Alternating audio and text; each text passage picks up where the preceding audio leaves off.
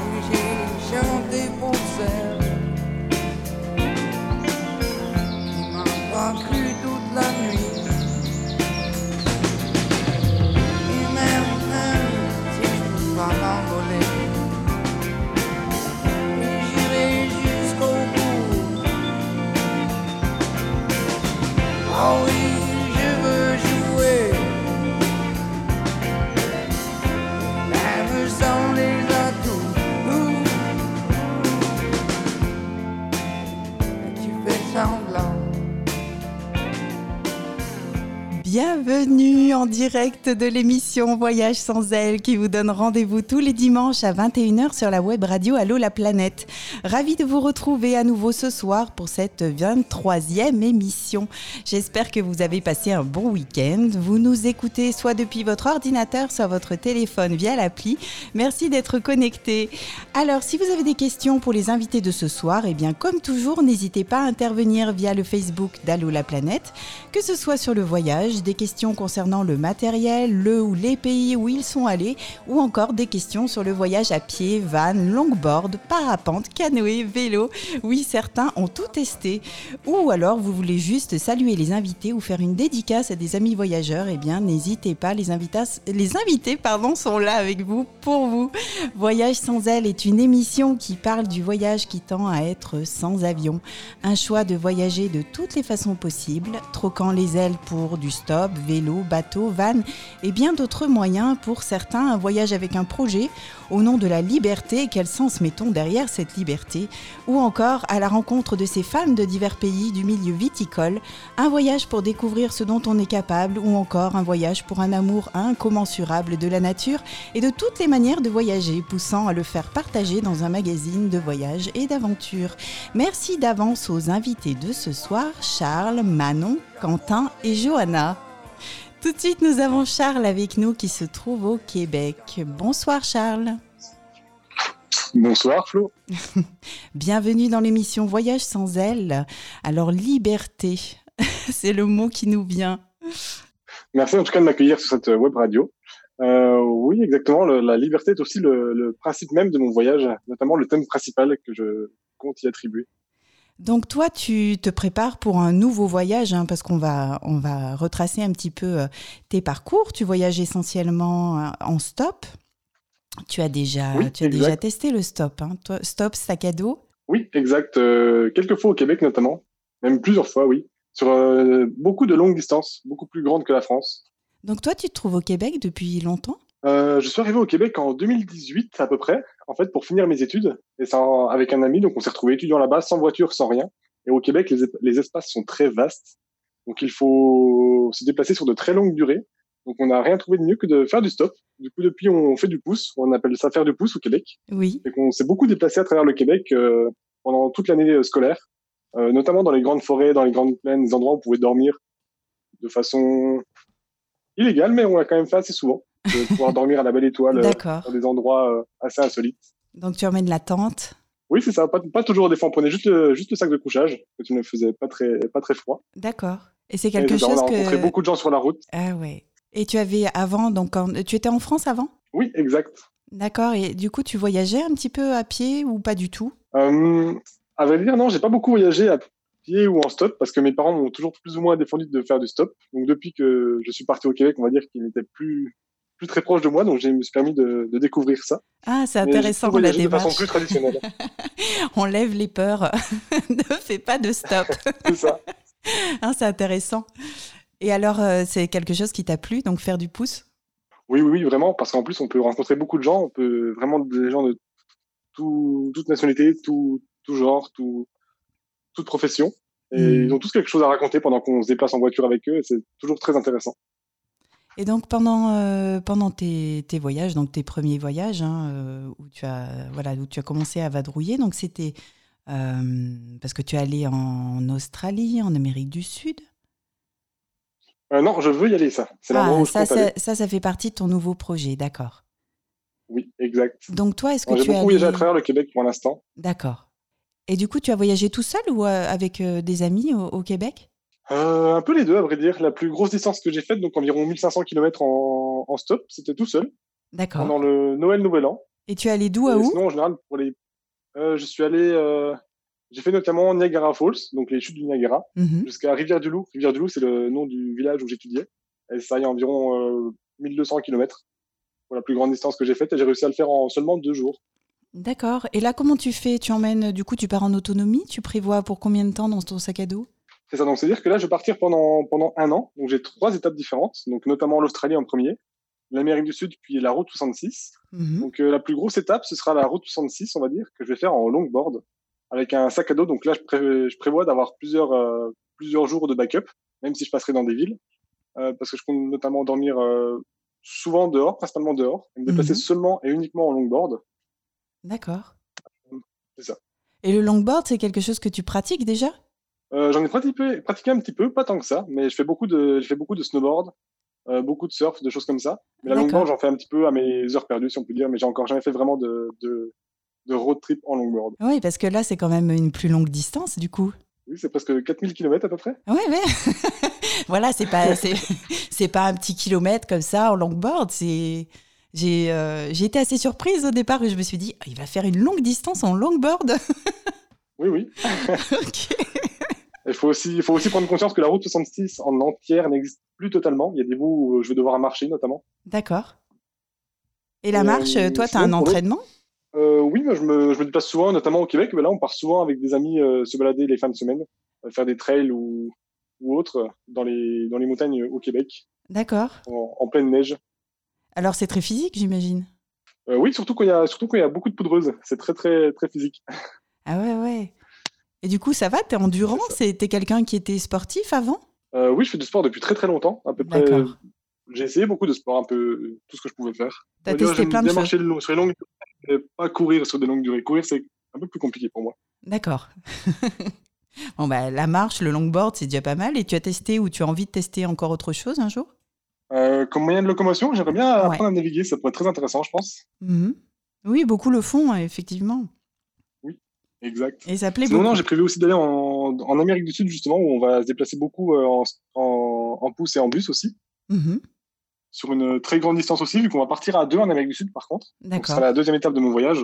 Et euh, c'est ça, on compte partir en Argentine, aller jusqu'au bout du monde, donc euh, vers euh, Ushuaia, par là-bas, Mhm. et puis remonter, euh, remonter par le Chili, le Pérou, jusqu'au plus haut possible. Tout ça sur quatre mois environ. D'accord. Oui, tu as un an, tu t'es organisé. Toi, tu t'es dit, voilà, quatre mois à tel endroit, quatre mois, c'est très, très, euh, très organisé pour toi, ton voyage. C'est pour ça que j'ai mis la longboard en dernière étape pour, au cas où, potentiellement rallonger un petit peu le, le voyage si j'ai besoin de, me manque quelques kilomètres. D'accord. Et donc là, tu aimerais dormir chez l'habitant? Euh, en Amérique du Sud, oui, je pense que ce serait le plus intéressant pour justement découvrir les, les cultures et la population. Parce que Mhm. pour mon voyage, en fait, moi, je fais beaucoup de photographies. Donc, j'ai pour euh, le thème de la, la liberté, en fait. Donc, je Mhm. compte faire un recueil photographique à la fin. Donc, justement, je voudrais rencontrer beaucoup de personnes, beaucoup de gens, pour leur poser plein de questions sur la liberté. Comment eux, dans leur population, leur culture, voient la liberté, comment ils l'imaginent. Et je trouverais ça, je trouverais ça aussi intéressant de savoir à quel classement au niveau des, de l'échelle des pays, euh, où est-ce qu'ils se classent par rapport à d'autres pays? Est-ce que dans certaines cultures, on a une image très de, de, très libérale de certains pays et pas du tout contrairement à d'autres? Donc, je voudrais bien savoir à quel niveau se positionnent les gens en fait. C'est très intéressant de leur poser euh, plein de questions. Et du coup, c'est des. hum, Tu vas recueillir leurs leurs propos, du coup, tu vas les écrire? Comment tu. Ou tu vas les Oui, enregistrer? leurs propos, oui, je compte, bah, passe? je, je compte- bah, je compte les écrire. Mhm. Euh, je compte les écrire ou les enregistrer et surtout prendre des photos en fait. Donc euh, notamment, je demanderai le droit aux gens s'ils veulent que je publie leurs photos et ce qu'ils m'ont raconté. Mhm. Sinon, je le ferai de façon, de façon anonyme. Mais j'essaierai d'avoir un, un setup de photos, argumentation de chaque personne.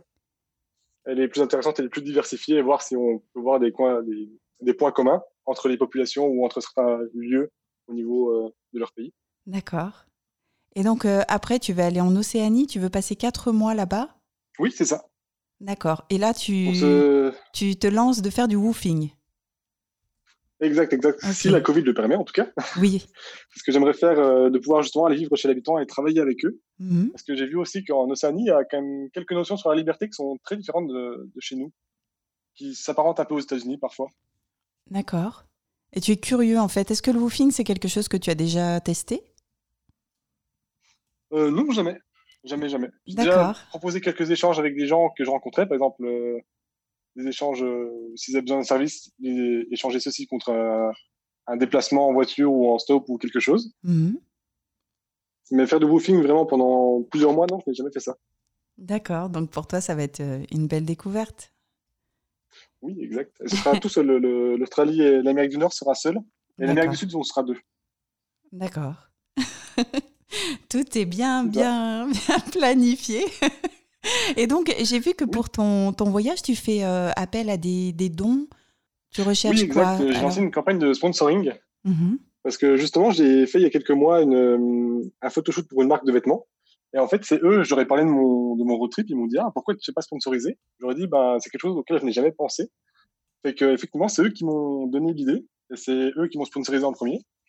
Et donc, c'est ça, je lance une demande euh, à toute personne qui veut m'aider, notamment à l'aspect financier ou alors à de dons. J'aurais beaucoup représenté une marque de longboard, par exemple, et pouvoir euh, traverser un bout de la route 66 avec une marque de longboard, notamment avec euh, du matériel photo ou D'accord. Et, et pour prendre des photos, du coup, tu as, tu as, tu as un- du bon matériel? As-tu photographié avec quoi?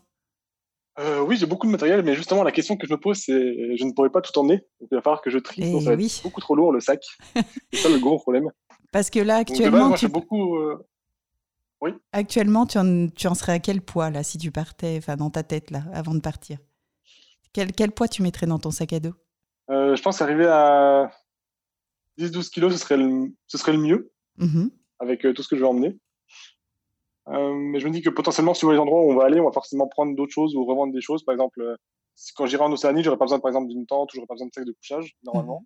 Donc, je pense pas en avoir avec moi. Donc, Ouais. Soit j'en rachèterai une plus tard en, en Amérique du Sud, soit je dirais, soit je changerai ou je revendrai des objets ou j'en rachèterai d'autres sur la route en fait. D'accord. C'est pareil, suivant les climats, la température est très différente aussi. Oui. Et puis tu as, tu as quand même le poids de l'eau. Après, tout dépend si tu pars un, un petit peu en autonomie. Il faut prendre ça en compte. Oui, exact, exact. C'est ça. Mais euh, surtout pour l'appareil photo, j'hésite parce que j'ai- j'aimerais me- faire sponsoriser par une marque de drone. Justement parce que là, j'ai un drone pour euh, filmer les endroits où je vais, mais qui est très lourd et très imposant. Fait que c'est impossible de l'emmener en fait. D'accord. Ça. Et le longboard, du coup, général, je fais beaucoup de, en général, je fais beaucoup de photos de macro-photographie ou de paysages. Donc, le macro, tout ce qui est petit, près, et tout ce qui est détail. d'accord. Beaucoup de paysages et d'animaliers aussi. C'est ça. D'accord. Eh ben ça, tu as déjà. Alors la photo, tu en as déjà fait. Tu as déjà sur tes petits, sur tes petits voyages, j'imagine que c'est quelque chose que tu Oui. aimes euh, depuis longtemps. Donc là, tu voudrais, euh, tu pars pour un joli projet bien complet à partager après. euh. Oui, exact. Et on pourra te suivre du coup. euh, Est-ce que tu veux laisser une adresse peut-être où on peut te suivre? Euh, oui, vous pouvez me suivre sur ma page Instagram. J'ai pas de page Facebook ou autre. Donc, euh, sur ma page Instagram, donc c'est Your Freedom. Donc c'est T-H-R-O-U-G-H underscore Yo, donc Y-O-U-R underscore Freedom F-R-E-E-D-O-M.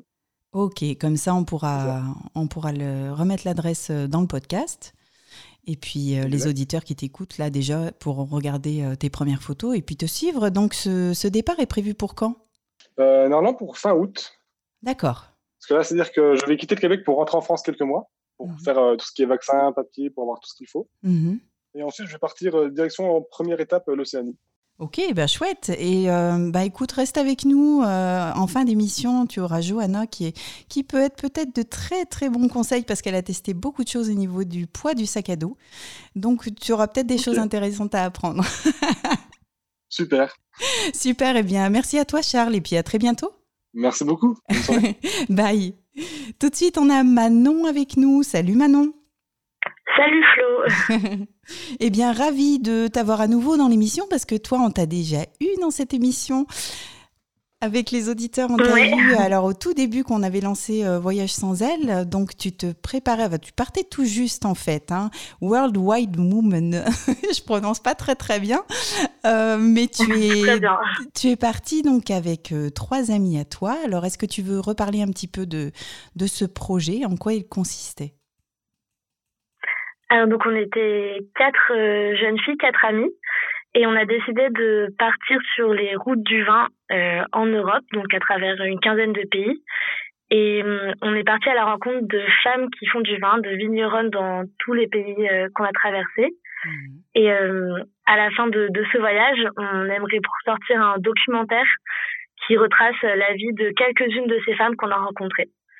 Et euh, en parallèle de ce documentaire, on a, on a aussi discuté avec tous les vignerons qu'on a rencontrés de d'autres questions, en particulier des, des enjeux environnementaux. Euh, et donc pour ça, on travaille avec l'INRAE sur euh, un, un rapport sur ces questions-là. D'accord. Et donc, tu étais parti, enfin, vous étiez parti fin septembre, début octobre, il me semble? C'est ça, début septembre. D'accord. Donc, avec Zoé, Elisabeth et Sophie, vous êtes partis en van toutes les quatre. Est-ce que ça s'est bien passé? Ouais, ça s'est super bien passé. La grande question, c'est est-ce qu'il y a eu des disputes? Bah, Il n'y en a pas eu, jamais. Non. C'était parfait. Il y a eu quelques pannes de vannes, ça c'est sûr, mais, euh, mais rien de plus. D'accord. Vous avez bien géré les pannes de van? Vous avez appris un petit peu euh, la mécanique ou bien? Euh, bah, on a appris un petit peu, c'est sûr. Enfin, et on a, on a visité beaucoup de garages en Europe, euh, parfois sans parler la langue des garagistes, mais ça s'est bien passé. Super. Au top. Et du coup, vous avez là, vous avez terminé ce projet? Alors, on, on vient de rentrer, mais maintenant c'est la seconde phase du projet qui commence, qui est celle de la post-production du documentaire. Euh, donc, on, on travaille avec une monteuse et on, on essaye de faire en sorte qu'il représente le mieux possible ce qu'on a vécu. Et donc, il sortira en mai, normalement. D'accord, oui, c'est bientôt. Au taf, au taf alors les filles là. Donc vous n'êtes plus ensemble en ce moment, j'imagine? Chacune travaille de son côté, comment ça se passe? Non, on, chacune travaille de son côté, on se retrouve euh, régulièrement pour euh, avancer ensemble. D'accord. Alors, on va revenir un petit peu sur ce, sur ce beau voyage. Est-ce que vous avez pu faire déjà tous les pays que vous vouliez faire? C'était euh, un voyage en période de Covid, c'est sûr. Ouais. Euh, mais globalement, on a pu aller partout où on voulait. Euh, Les frontières étaient, étaient assez ouvertes. On n'a juste pas pu aller en Grèce et en Géorgie, mais on y retournera, c'est sûr. Mais euh, sinon, ça s'est très bien passé. On est passé entre les gouttes, on va dire. D'accord. Et donc, vous avez pu aller dans chaque lieu, rencontrer euh, chaque personne que vous aviez prévu de voir. Comment ça s'est passé? Il y avait des personnes qu'on avait prévu de voir et d'autres euh, où ça a été plus improvisé, euh, qui nous ont été recommandées sur le moment ou alors euh, qu'on a trouvé par hasard. Et hum, à chaque fois, c'était des beaux moments. Enfin, on, a, on passait souvent quelques jours avec les vigneronnes. On a rencontré au total euh, 85 vignerons et, et vigneronnes. Waouh, je suis, Et, je suis impressionnée. C'est bien, il y a beaucoup de femmes finalement qui font du vin. Ah oui, non, dans les 85, il n'y avait pas que des femmes parce que parfois, dans certains pays, on n'en a pas trouvé beaucoup. Mhm. Euh, mais c'est vrai qu'il y a de plus en plus de femmes qui font du vin. Il y a une évolution, c'est sûr. Vous avez été étonnée de ce que vous avez Euh, découvert à travers a- ces femmes? On a été étonnés, oui, on a appris beaucoup de choses. Chacune d'entre elles avait des histoires, des apprentissages. Et, euh, et chacune d'entre elles euh, nous a inspirés par euh, enfin, leur grande force, euh, leurs nombreuses qualités. Et euh, on a aussi appris beaucoup euh, à déconstruire les idées reçues qu'on pouvait avoir. Euh, on s'est rendu compte euh, parfois en allant dans des pays qu'on avait des préjugés et qui étaient euh, très souvent démentis. Comme quoi, par Donc, euh, exemple ça, Tu pourrais me donner que un exemple? Euh, bah, par exemple, on, on s'attendait euh, pas forcément à ce que dans certains pays, euh, les femmes, enfin les vignerons soient très bien acceptées et qu'il y ait peu d'inégalités, comme par exemple euh, dans certains pays d'Europe de l'Est comme la Roumanie ou la Bulgarie. On a été assez surprise de de la grande parité qu'il existe, en tout cas dans le monde du vin, euh, par rapport à d'autres pays qu'on a pu visiter. Et on s'y attendait pas forcément, donc euh, enfin c'était une agréable surprise. Ah, ça c'est intéressant alors. hein. Donc casser les, les stéréotypes un peu déjà. Déjà ne serait-ce que par, euh, par la, la découverte finalement du nombre de femmes qui peuvent travailler dans ce milieu. Donc j'aim- j'aimerais d'ailleurs que tu, euh, tu nous détailles un petit peu euh, pourquoi, pourquoi cette recherche, pourquoi être parti avec cette, ce, ce bel objectif? Alors déjà parce que on avait envie de voyager, enfin un peu comme euh, Charles, c'était un voyage au, au nom de la liberté. On avait envie de montrer que bah, quatre jeunes femmes sont capables de voyager seules et de mener un projet à bien. Et euh, ensuite, euh, on a choisi le vin parce que le vin, ça reflète toutes les cultures. C'est c'est implanté dans l'histoire des pays, dans dans la géographie, dans dans les terroirs. Et euh, à travers le vin, on avait envie de bah, de découvrir euh, des parcours de femmes euh, parce que bah, on se pose beaucoup de questions, c'est normal. Et surtout, en ce moment, c'est un peu compliqué. Et je pense particulièrement pour les jeunes. Et donc, euh, on avait envie de chercher des réponses euh, à travers toutes ces rencontres. Et ça a été le cas, donc euh, c'était une réussite. Et est-ce que vous êtes tombé donc dans des lieux où justement vous aviez pu avoir une impression où elles étaient dénigrées ou pas à leur place euh Oui, c'est sûr que chacune avait toujours quelque chose à raconter, une anecdote. Euh, Il y en avait qui, qui en souffraient plus que d'autres. Il y avait aussi des pays où le sexisme était très implanté et, et en fait, euh, les femmes elles-mêmes euh, l'a- l'acceptaient. Et, et donc là, c'est vrai qu'on a été assez choqués parfois. Euh, on a aussi rencontré des femmes euh, très battantes qui, bah, qui luttaient pour trouver leur place. Et, donc, en fait, c'était souvent des parcours assez atypiques. C'est aussi pour ça qu'on avait choisi de, par- de partir à la rencontre de femmes, euh, parce que dans le monde du vin, qui est traditionnellement masculin, les femmes n'ont pas leur place dans, bah, cette tradition. Et donc, quand elles décident d'être vigneronnes, c'est vraiment par choix, par conviction. Et, et elles sont souvent plus ouvertes euh, à des nouvelles questions. Elles ont des parcours assez différents, pas simplement euh, une transmission père-fils, père-fils. Oui, c'est ça qui est Euh, intéressant. donc, c'était ça qui est intéressant. Ouais. Et alors, qu'est-ce que- quel constat vous avez fait sur ces femmes, globalement? Le métier, en quoi il consiste? Bah, c'est vrai que c'est un métier assez physique. Euh, la plupart y arrivaient très bien. Il y a aussi des, des moyens de faciliter un peu le travail. Et euh, on a remarqué aussi que donc ces femmes euh, qui ont vraiment choisi d'être vigneronnes, elles n'ont pas subi la pression de l'héritage euh, que peut avoir parfois le fils de la famille. Et donc euh, elles avaient euh, tendance à à vraiment euh, s'engager et à vouloir euh, apporter des nouvelles idées, etc. Et donc elles s'engageaient beaucoup dans des mouvements, des mouvements écologistes, des mouvements en faveur de la mise en place de nouvelles pratiques pour euh, une viticulture plus durable. Mhm. Donc euh, c'était aussi intéressant sur ce point de vue-là. Oui, c'est intéressant. euh, ouais, Et étonnant, du coup.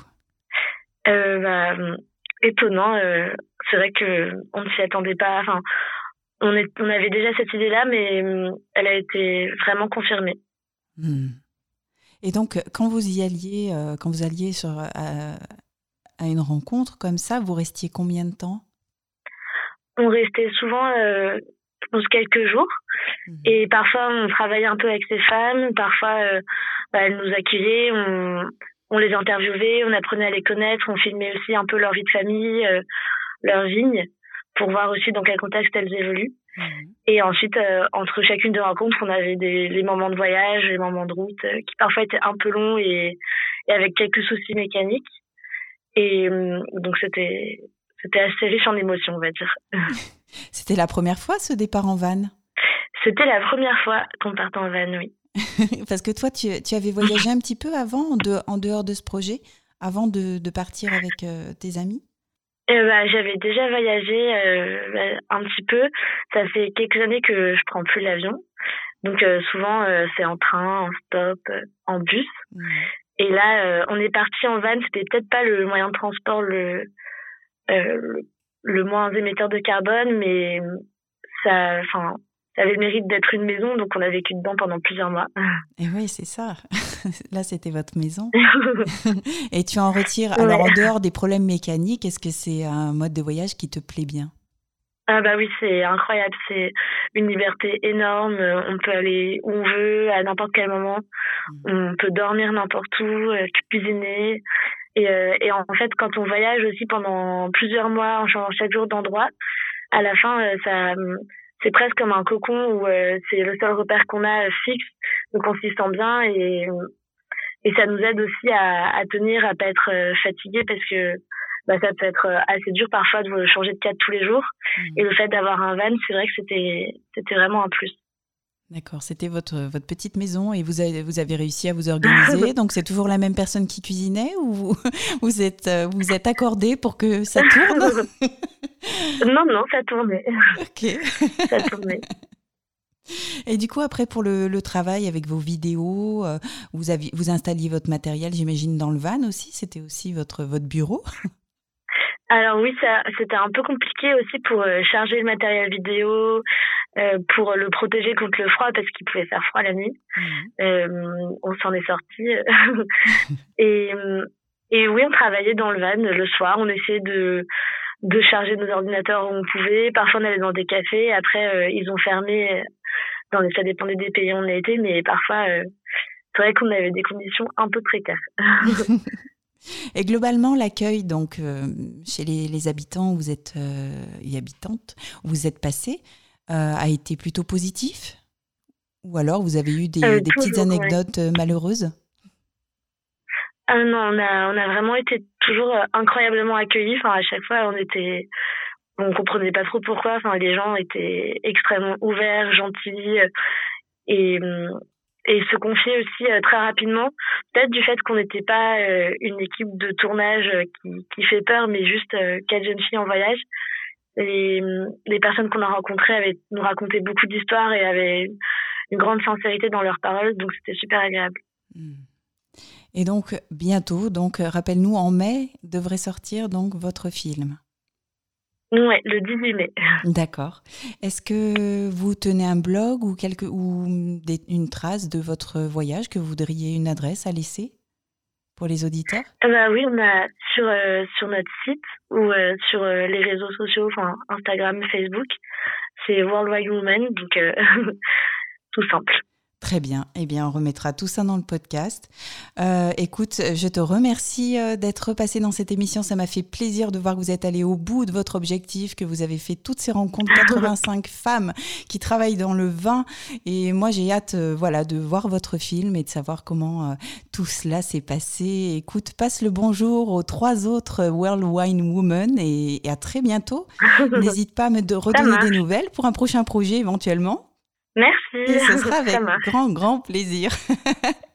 à, bientôt, bientôt. Manon. Oui, Au revoir. au revoir. Tout de suite, je vous laisse avec une musique alors qui change un petit peu, qui bouscule un petit peu.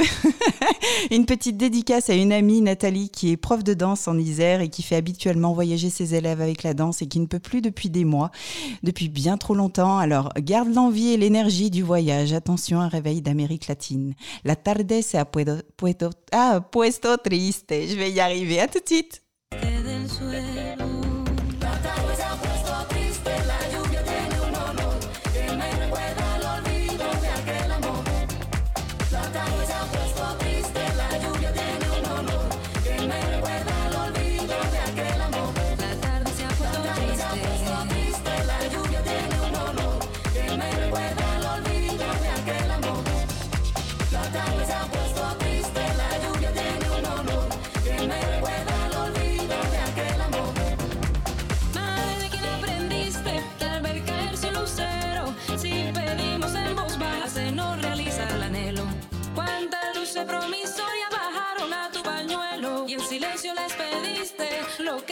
No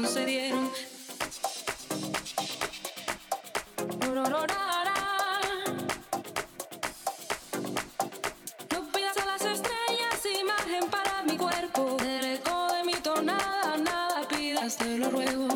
Madre, quiero que me busques allá donde los espejos se refugian a la sombra y en el hielo del silencio. La tarde se ha puesto triste, la lluvia tiene un olor que me recuerda.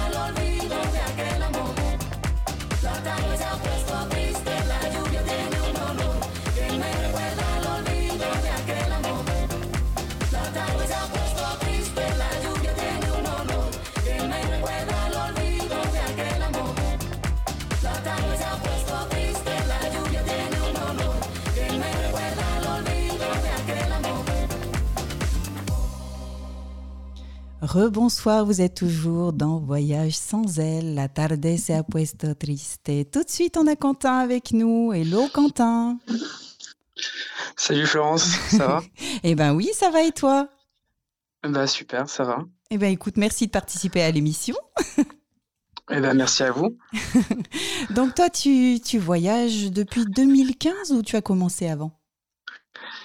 Euh, non, non, j'ai commencé ouais, en 2015 D'accord. euh, en Asie, en Asie et, puis, euh, et puis voilà, différents voyages après.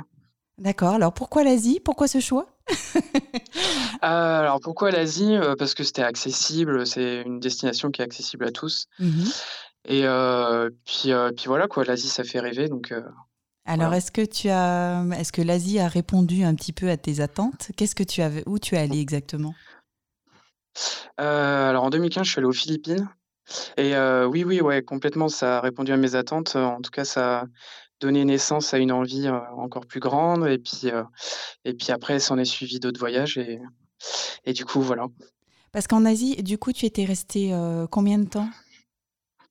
Alors euh, en 2015, j'étais resté euh, un peu plus de deux semaines.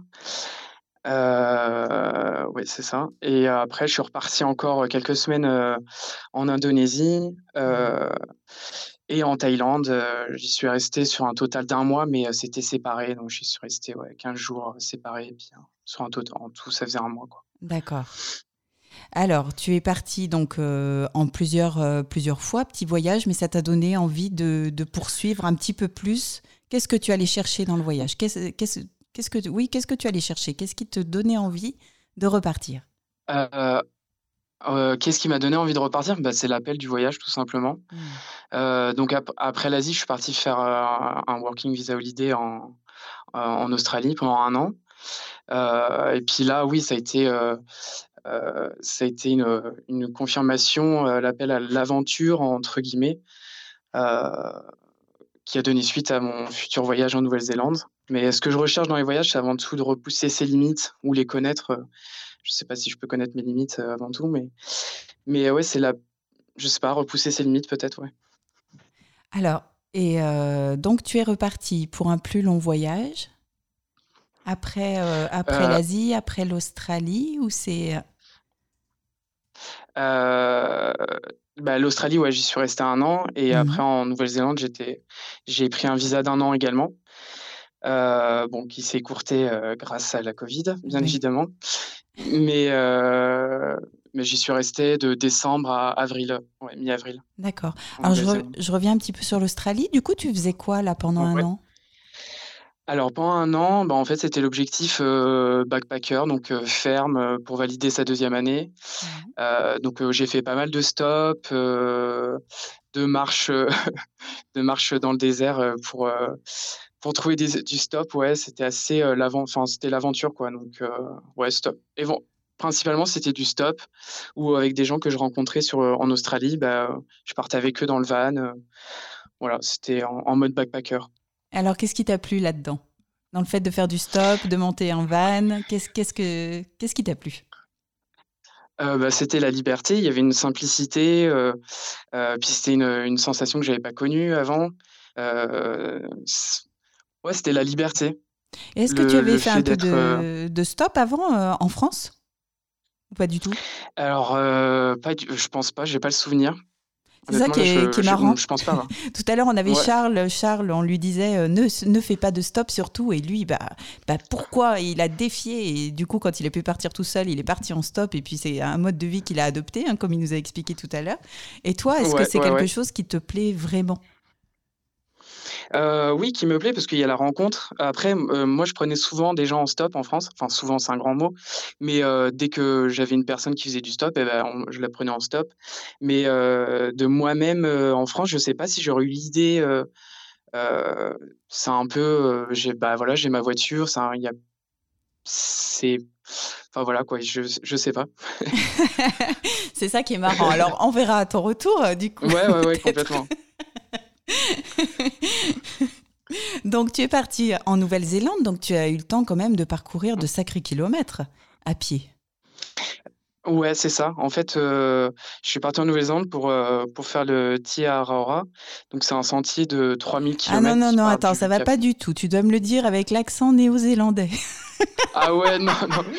Alors, Non, je pour, pour être, pour être, pour être honnête, j'ai essayé de regarder avant l'émission pour savoir comment prononcer, mais c'est impossible. Non, non, Ah oui, ça, c'est- mais, euh, ouais, non, mais c'est impossible, je peux pas, je peux Non, pas rouler les taquine. comme ils font. ah, c'était, c'était une petite blagounette. Allez, tu peux continuer. Désolée. Donc, du coup, le Tiaraora, Mhm. euh, c'est une- un sentier de 3000 km et donc qui part du Cap Nord au Cap Sud ou du Cap Sud au Cap Nord. En fait, tout dépend le, le point de départ de chacun, euh, là où il veut commencer euh, le sentier, en fait. D'accord. Donc, c'est un, sentier, euh, comme tu me disais, où euh, tu as quand même un. Comment ça se passe? Un, un guide avec toi pour. euh, Ah non, pas du tout. Non, en fait, c'est non, non. En fait, c'est euh, un des. euh, c'est un peu comme le PCT, si certains connaissent euh, en, en Amérique. C'est un long sentier, en fait, en, en totale autonomie. Donc, il y a quand même un site, euh, un site euh, web euh, officiel créé par le gouvernement. Euh, il y a même une application qui est hyper utile en fait, qui répertorie en fait chaque section avec les dangers potentiels. En fait, il répertorie tout sur le chemin et on a une map sur le sur le sur l'application qui qui nous permet de nous euh, de regarder si on est sur le bon chemin ou, ou si on, on dévie du chemin. D'accord. Euh, mais il n'y a pas de guide, non, non. Et donc, tu es parti euh, donc en autonomie, c'est-à-dire avec ta tente, donc ton sac à dos pour C'est plusieurs ça, non, jours. avec un, euh, bah, euh, un sac à dos pour, pour, pour, le, pour le trail. C'est un, c'est un trail ultra léger, enfin qu'ils appellent comme ça, ultra léger. Mhm. Le but, en fait, c'est de partir le, moins, le moins lourd possible, chose que je n'ai pas spécialement fait. Mais. euh, Ah bon, pourquoi? Ah, je- Ouais, j'avais beaucoup trop d'affaires avec moi, beaucoup trop de, de, de, de petites choses inutiles que je me suis rendu compte sur, le- sur, le, sur le chemin. Hmm. Mais au moins, ça apprend à se débarrasser, de savoir ce qu'on a besoin, ce qu'on n'a pas besoin. Et après, pour les, pro, pour les prochains sentiers euh, éventuels, bah, on, est, on est paré. euh, on a appris, quoi. D'accord. Alors, c'est euh, voilà. une marche là qui t'a plu en, en Nouvelle-Zélande, justement, de partir en autonomie aussi tout seul? Est-ce que tu as, tu as pu voir tes limites? Euh, euh, je, bah, je les ai découverts, ouais. J'en ai découvert certes- euh, certaines euh, de, de marcher avec le mental et pas essayer de pas penser au physique quand le dos fait souffrir ou quand les, le dénivelé est trop positif et euh, qu'on a du mal à monter. Mais, euh, mais non, oui, c'est, euh, c'est, j'ai découvert certaines. Enfin, je me suis découvert en fait dans cette marche, quoi. Il y a, il y a un- Ouais, c'est un, quelque chose qui marche au mental, euh, à la rencontre aussi avec les gens qu'on croise sur le chemin. Euh, Tu croisais beaucoup ouais, de monde? il y a quelque chose. Bah ouais, j'en ai croisé pas mal, ouais. Euh, j'ai notamment, j'ai notamment marché euh, avec euh, trois autres personnes. euh, sur le, en fait, on se, ren- on se donnait rendez-vous, euh, enfin, on se retrouvait euh, le soir euh, à chaque fois au même endroit. Donc, du coup, on a fini par marcher tous ensemble. en fait. D'accord, sympa. Ouais, ouais, c'était cool. Donc, tu avais, euh, tu avais quand même un accès à l'eau ou tu emmenais du coup ton eau avec toi? Euh, alors, euh, alors l'accès à l'eau, c'est les rivières principalement. D'accord.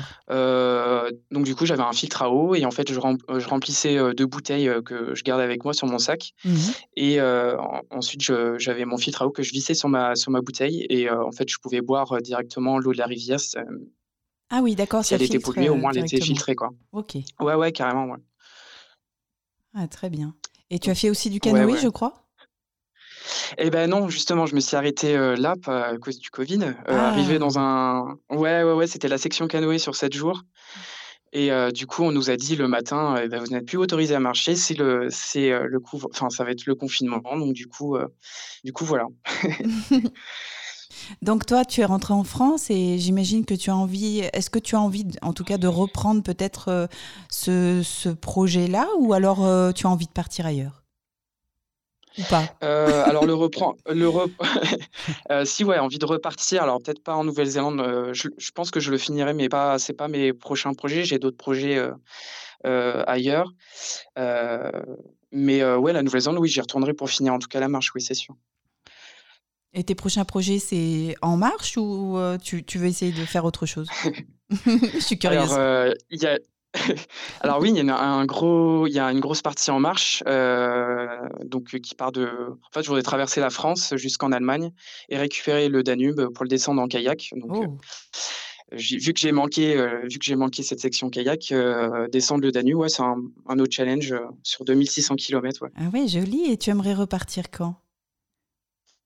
Alors ça, j'ai programmé pour l'année prochaine, en 2022, parce que étant donné la conjoncture, on ne sait pas trop. euh, donc, euh, et puis ça demande de la préparation un peu, donc, euh, donc voilà.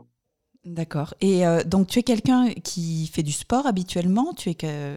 tu as un entraînement physique quand même ou pas? Alors, euh, alors j'avais pris un abonnement à la salle justement pour m'entraîner. euh, donc j'avais pris un coach pour euh, qui m'entraîne sur des parties du corps spécifiques au kayak. Et du coup, un mois après, on a eu le, les, les salons fermés. donc du coup, pas de bol. Oui. Euh, mais, mais après, de là à dire que je suis un grand sportif, non, je pense pas. Non. D'accord, mais bon, je te pose cette question, mais c'est vrai que euh, y en a qui partent. Alors, il y en a c'est à vélo, mais qui sont assez épatants parce qu'ils arrivent à faire euh, justement de la montagne alors qu'ils ne faisaient pas de vélo avant du tout. Et puis en fait, Ouais, le ouais. corps s'habitue, s'adapte au rythme euh, très très vite. Et donc, Ouais, c'est ça, c'est ça. En fait, quand euh, même en début de la marche en Nouvelle-Zélande, euh, je suis pas, un- j'étais pas un grand marcheur à la base, et euh, il m'a fallu quand même bien deux semaines pour que mon corps s'habitue euh, euh, bah, à, la marche euh, 25 km par jour. J'étais pas habitué à le faire, donc du coup, mon corps s'est adapté au fil, au fil des jours, quoi. Et tu t'imposes un nombre de kilomètres du coup par jour ou pas spécialement?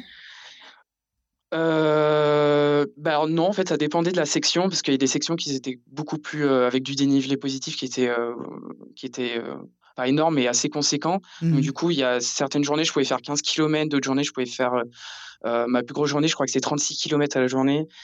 Euh, mais euh, oui, ça dépendait, euh, en fait, ça dépendait du terrain, en fait. D'accord.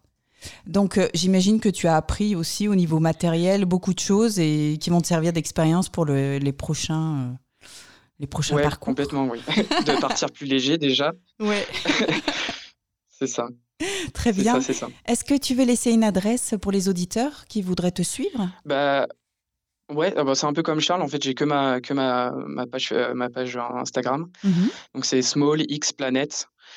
Voilà, Small, Small Planet, Small X Planet. Ok, eh ben écoute, Voilà. ça marche. On remettra tout ça dans le podcast. Merci d'être venu partager Super. euh, ton aventure Eh ben, avec merci nous. à vous. Et puis n'hésite pas à rester avec Johanna aussi, qui connaît très bien le chargement ultra léger, justement. Oh. À très Ouais, bientôt. ouais. Bah, n'hésite pas à me faire un coucou quand tu repartiras. Si tu en as envie, bien sûr. à très bientôt. Salut revoir, Quentin. merci. Salut.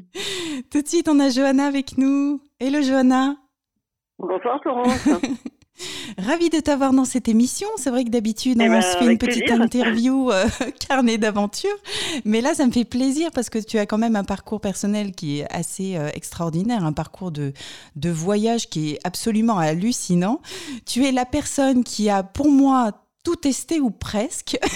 Oh là là, non, je crois pas. non, non, je suis sûre que tu vas nous trouver d'autres moyens de voyager, mais c'est absolument fantastique. Tu passes du, voilà, du vélo à l'escalade, à l'équitation, au canoë, à la marche. C'est assez épatant, c'est vrai. Il faut le dire. Donc toi, tu as commencé à voyager finalement assez tôt? Alors oui, enfin, ça dépend ce qu'on appelle voyager finalement. Je, je, je voyage quand j'étais jeune de proximité et puis euh, et puis vraiment le voyage au sens qui, m'a vraiment plu, euh, c'est-à-dire des itinérances dans la nature, en bivouac, sans moyens motorisés. Hmm. C'est arrivé quand même plus tard. euh, C'est arrivé euh, dans le début, euh, parce que dans, dans mon ancienne vie, je, je faisais un travail en ingénierie, et puis c'est voilà pendant ces années-là euh, que ben, j'ai découvert vraiment ce- cette forme d'itinérance euh, dans la nature, en bivouac et sans moyens motorisés. C'est notamment au travers de lectures. hein. je, je me souviens du, du livre Encore d'aimer livre de, de Patrick Béraud, l'alpiniste Patrick Béraud, Mhm. euh, qui faisait une traversée des Alpes euh, dans le but de gravir des sommets en alpinisme. Et entre les sommets, les jonctions, il les faisait, euh, il s'était vraiment mis un point d'honneur à les faire sans moyens motorisés. Donc, il les faisait bah, soit à ski, soit à pied, soit à vélo, enfin, c'était possible pour lui. Et, Mhm. euh, j'avais trouvé ça euh, super élégant. Au- Au-delà du, des ascensions en alpinisme, je, je trouvais le cheminement euh, très beau, très naturel. Ça m'a, la, la lecture du livre m'avait vraiment enthousiasmé et je me suis dit, ah ouais, c'est vraiment quelque chose de, euh, qui, qui- qui m'attire. Mhm. Et bon, du coup, ça a commencé par des, des marches, hein, des marches itinérantes en bivouac euh, sur des, des sentiers LGR, quoi, en France. euh. Et, euh, et ouais, ça, ça, il y a, il y a dû se passer quelque chose dans ma tête, une sorte de déclic, là, dire, mais ah ouais, c'est vraiment ça qui me plaît. Donc tu as touché un peu à tout, mais euh, il semblerait que le kayak est quelque chose quand même que tu pratiques peut-être un peu plus que le reste. Alors oui, alors c'est drôle parce que euh, je, je faisais pas spécialement de kayak euh, avant. Et puis, quand t'as de, de, de raisons, on s'est retrouvé à, à acheter des kayaks de mer et puis et puis à, à faire d'itinérance kayak de mer bivouac. Donc bah, dans comme on habitait à l'époque sur la côte d'Azur, euh, bah, euh, voilà, on était proche de la Méditerranée, donc il y avait il y avait moyen d'aller explorer euh, facilement bah, la Corse, la Sardaigne, euh, Ah ouais, euh, la côte de, ouais, de Croatie. Enfin voilà, du coup, il y a, y, a, y a des kilomètres de, de littoral, comme Mais ça, oui. des centaines de kilomètres. Moi, quand j'ai vu que tu arpenter, avais pagayé 42 heures non-stop, ça a fait. Ah oui, alors. Ça a bugué un petit peu dans ma tête. Je me suis dit, mais c'est possible. Alors ouais, ça c'était un projet, euh, bah, un projet, un des projets qui, qui, nous a vraiment aussi, euh, euh, qui a- nous a vraiment fait passer, enfin à la vitesse supérieure, euh, sans chercher à, mesurer quoi que ce soit, mais qui nous a vraiment mis dans le dans le bain de ce type de voyage. C'était un voyage euh, donc en kayak de mer de deux mois à travers la Méditerranée, et notre objectif c'était euh, vraiment d'aller jusque, de partir de, des, côtes d'Europe et d'aller jusque jusqu'en en Afrique en traversant la Méditerranée en kayak. Alors le but c'était pas de faire une immense traversée euh, très très longue où on se pose jamais. Hein. Le but c'était Mhm. aussi de profiter du littoral. Du coup, bah, on est passé par la Corse, par la Sardaigne. Et donc il y a des petites îles hein, qui permettent de, de partir du littoral italien, d'aller en Corse, de longer la, la côte de la Corse, ensuite d'aller en Sardaigne. Et puis quand même du sud de la Sardaigne jusqu'à la Tunisie, là, euh, bah, il y a un moment il y a plus trop d'îles. Enfin, il y, a, il y a une grosse, il y a une grosse étape à faire de, de 160, 170 km à peu près. euh, et voilà, c'est là qu'on s'est retrouvé euh, à pagayer 42 heures d'affilée. Voilà, Ah, on n'est arrivé pas très près, mais, Oui, oui, bah, c'est clair. j'imagine. C'est assez, euh, assez impressionnant. Bon, après, j'imagine il faut être quand même euh, assez sportif avant d'entreprendre euh, ce type de, de vadrouille quand même. Alors oui et non, enfin tu, tu, tu en parlais avec avec l'intervenant précédent qui disait que bah voilà, il n'était pas spécialement un acharné du sport, un, de l'entraînement euh, à Mhm. fond. Bah, oui, enfin dans l'ensemble, on, on va beaucoup dehors, donc on va beaucoup dehors pour faire des activités euh, qui nous plaisent à l'extérieur, mais sans chercher à avoir un rythme d'entraînement euh, ni dans une discipline ni dans une autre. Bon, du coup, oui, on, on a sûrement euh, la forme globalement, mais mais pas enfin, par rapport à des gens qui s'entraînent spécifiquement pour faire des triathlons ou des trucs comme ça. ça n'a rien à voir. Du coup, bah, on part à son rythme, hein, comme comme il disait précédemment. hein, on Mhm. part à son rythme. Et nous, c'est vrai que les premières étapes de kayak, euh, ouais, on n'avait pas trop trop l'habitude. On avait fait quelques voyages un peu plus courts euh, précédemment, mais voilà, on faisait des étapes un peu au rythme où, où on le sentait, au rythme de, de bah, du, du littoral aussi, quand on trouvait un endroit euh, magnifique, euh, une plage magnifique sur laquelle on avait envie de dormir, même s'il était 15 heures, on pouvait s'arrêter rester jusqu'au lendemain, voire même rester deux jours. D'accord. Donc, Quentin, si tu nous écoutes encore, tu vois, tu, tu peux faire de beaux parcours en, en canoë. Donc, il y a plein de moyens, ouais. Donc, tu es quand même allé, euh, allé à plusieurs endroits. Donc, tu es allé en Amérique latine. Bon, à l'époque, tu, tu, euh, tu voyageais motorisé. Euh, Amérique latine, Oui, alors, ouais, l'Afrique. Là, ouais, ouais. Alors l'Afrique, effectivement, c'était du l'Afrique, ça a été la transition. euh, C'était le dernier voyage motorisé euh, qu'on a fait. En fait, on avait, on avait acheté un vieux fourgon euh, en France et puis on, on était allé jusqu'au Mali avec et on avait vendu le fourgon au Mali. Voilà. Mhm. Mais on a eu plein de problèmes mécaniques avec ce vieux fourgon euh, tout au long du voyage. et puis on s'est dit, mais vraiment, on aurait mieux, on aurait été mieux à vélo ou avec avec des moyens non motorisés, on aurait eu moins d'ennuis mécaniques. Oui. et et puis ben. Bon, il y a eu ça, puis il y a eu euh, les lectures euh, dont je parlais tout à l'heure. Enfin, oui, donc finalement, de tu t'es choses, mieux euh, là-dedans, dans voyager voilà, non motorisé. c'est ça, un rythme, un rythme, bah déjà une proximité avec la nature plus importante, et puis un rythme plus plus lent, ouais, qui permet de vraiment euh, bah, s'imprégner de, des lieux qu'on traverse, prendre le temps, poser Tu- son bivouac le soir, euh, voilà. Oui, J'ai vu que tu étais aussi partie en Mongolie, donc en, en 2005. Euh, Oui, c'est ça, ouais. Et en fait, ça a, aussi- ça a aussi été euh, un moment, enfin, toutes ces rencontres et puis d'observer un petit peu euh, leur mode de vie, qui t'a Ouais. fait prendre aussi conscience que finalement, eh bien, eux, ils pratiquent le déplacement sans moteur et depuis bien, bien longtemps. C'est ça, ouais, bah c'est c'est vraiment peuple nomade par excellence. Enfin, il y en a Mm. d'autres, mais il y a vraiment une grosse tradition euh, du nomadisme là-bas. Et, et c'est vrai que, enfin, en étant là-bas, alors pour le coup, on avait fait un, un voyage non motorisé une fois sur place, donc euh, à cheval, à vélo, on avait à, à pied, à cheval, à vélo. Mhm. Et, euh, et c'était aussi une façon de, bah, de se retrouver dans, un peu dans la même situation que la population, enfin, que les nomades, en tout cas, la- la- les nomades. Euh, Ouais, c'est- c'était amusant de, de voir que quand ils ont besoin de faire un déplacement, euh, bah, soit ils, ils, ils se déplacent à cheval, soit quand ils, vraiment ils, ils déplacent leur, leur habitat de façon complète, bah, ils se déplacent avec des yaks, euh, à pied, euh, et voilà quoi. C'est- le, le voyage non motorisé, il, est, il existe euh, par essence en fait. euh, euh, alors que Et toi, aujourd'hui, tu le, tu le pratiques beaucoup, alors encore, euh, encore ailleurs, et puis aussi beaucoup, euh, beaucoup en France, et puis tu aimes bien, du coup, euh, cumuler, pouvoir passer euh, du parapente au kayak, au vélo, euh, enchaîner tout cela avec un, en plus un, un sac à dos généralement ultra léger. Puisqu'on Oui, en parlait alors, tout euh, à l'heure justement, avec euh, les invités. juste avant.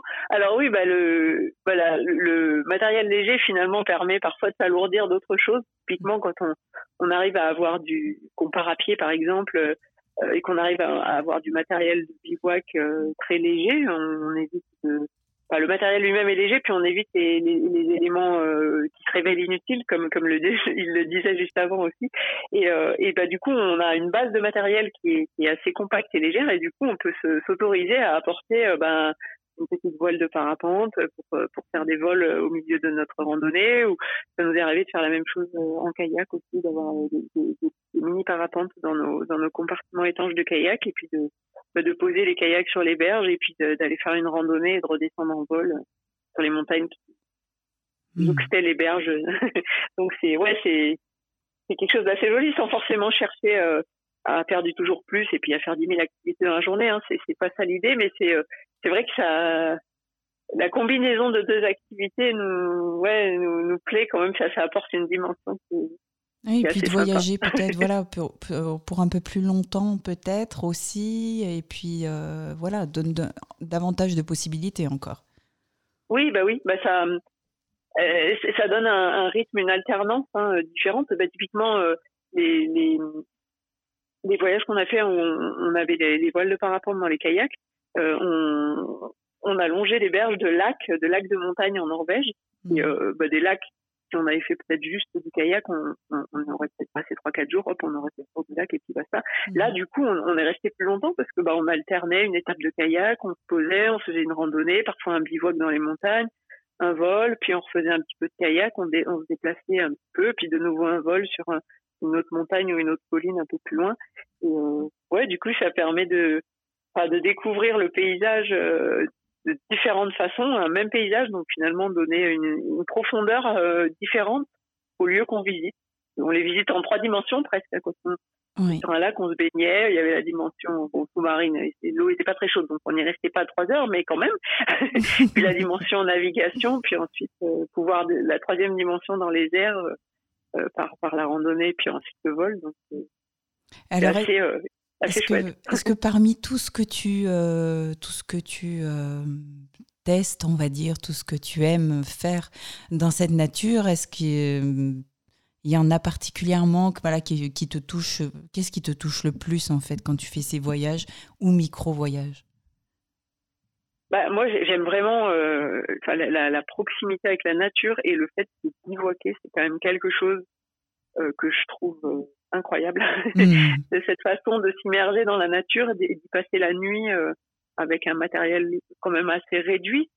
Et on, y est 24 heures sur 24. euh, on se coupe pas en fait de, de la nature en, en rentrant dormir au chaud, au sec, dans un bâtiment. On, on est vraiment, euh, on est vraiment dans la nature, dans les éléments euh, toute la journée et ça, enfin toute la journée, toute la nuit, tout, tout le temps. ça c'est quelque chose que, que j'apprécie, ouais, que j'apprécie particulièrement où qu'on se trouve en fait, hein, qu'on soit euh, en France euh, à, à deux massifs de, de, de la maison. euh, euh, à quelques kilomètres à vol d'oiseau ou qu'on se trouve dans, dans un autre pays, dans une autre ambiance. cette proximité avec les, les éléments, elle, est, elle, est, elle donne une puissance en fait, puissance, une profondeur et des émotions aussi. davantage que, que, que, que d'autres types de voyages que j'ai pratiqués avant. Hmm. Et là, est-ce que tu, tu projettes un voyage par- en particulier ou, ou tu restes encore sur du micro-voyage justement en France?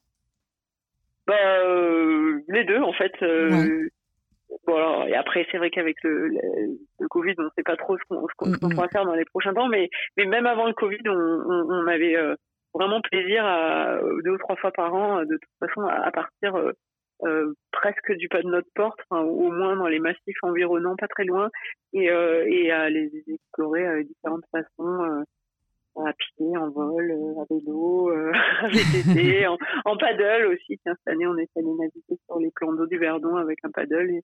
Enfin voilà, il y a plein de plein de manières de, Hmm, hmm. de, de se balader comme ça. Et puis oui, on a on a d'autres projets. euh, euh, on- moi, j'ai vraiment un, un, un grand plaisir à aller dans les, les pays euh, de l'Europe du Nord, enfin de Scandinavie, d'Islande, la Norvège. C'est c'est des territoires dans lesquels on peut aller euh, sans prendre l'avion.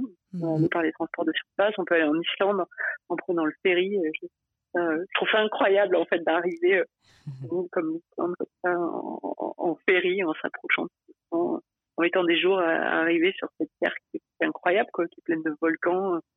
Enfin, du coup, voilà, moi j'aurais vraiment plaisir à, à retourner dans cette contrée-là. D'accord, de beaux voyages sans elle. Alors, si vous voulez aussi des, des conseils, donc euh, de Johanna qui vous, voilà, je, je reparle un petit peu de carnet d'aventure, mais c'est vrai que c'est vraiment, vraiment euh, intéressant parce qu'on a des portraits justement de voyageurs comme vous, comme chacun d'entre nous peut faire, peut tester, et il y a plein de conseils pratiques et c'est vraiment, vraiment sympathique. Donc, est-ce que tu veux peut-être laisser une adresse aux auditeurs? Et ben peut-être euh, l'adresse du site web de carnet d'aventure, donc Mhm. c'est xpmag.com. expmag.com. On tout remettra tout ça dans le podcast. Merci beaucoup, Johanna. Et ben merci beaucoup à Un toi. plaisir de t'avoir eu dans l'émission. À très bientôt. Avec plaisir, merci, au revoir. Au revoir. Eh bien, chers auditeurs, j'espère que cette émission vous aura plu. Elle se termine. Merci à Charles, Manon, Quentin et Johanna. Merci aussi à vous, auditeurs de Voyage sans elle. Cette émission repasse cette semaine, mercredi à 11h et vendredi à 17h et ensuite sera en podcast sur allolaplanète.fr. Retrouvez dès demain le prochain direct où avec Stéphane, on vous donne rendez-vous dans Au-delà des murs, l'émission sur le voyage avec une thématique, l'hébergement éthique. Pour demain, nos invités vous racontent ce que c'est, pourquoi elle propose de l'hébergement éthique et pourquoi, en tant que voyageur, on voudrait découvrir l'hébergement éthique. On parlera écologe, agrotourisme, écologie. Et bien sûr, la grille de programme, si vous souhaitez écouter les autres émissions sur le voyage, eh bien, voilà, euh, plus rien à dire à part que je vous donne rendez-vous dimanche prochain, même heure, avec de nouveaux invités de Voyage sans elle pour de beaux voyages sans elle et en musique. Merci à tous et à très bientôt.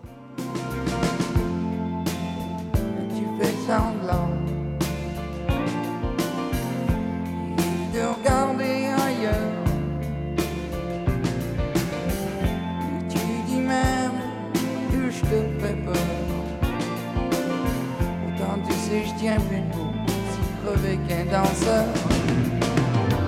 Oh, il fait lourd. Et grande, grande nuit blanche.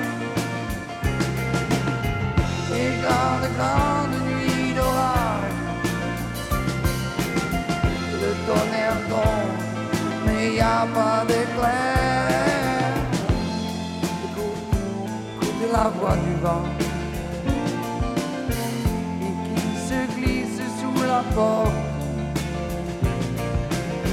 Écoute, on va changer de lit.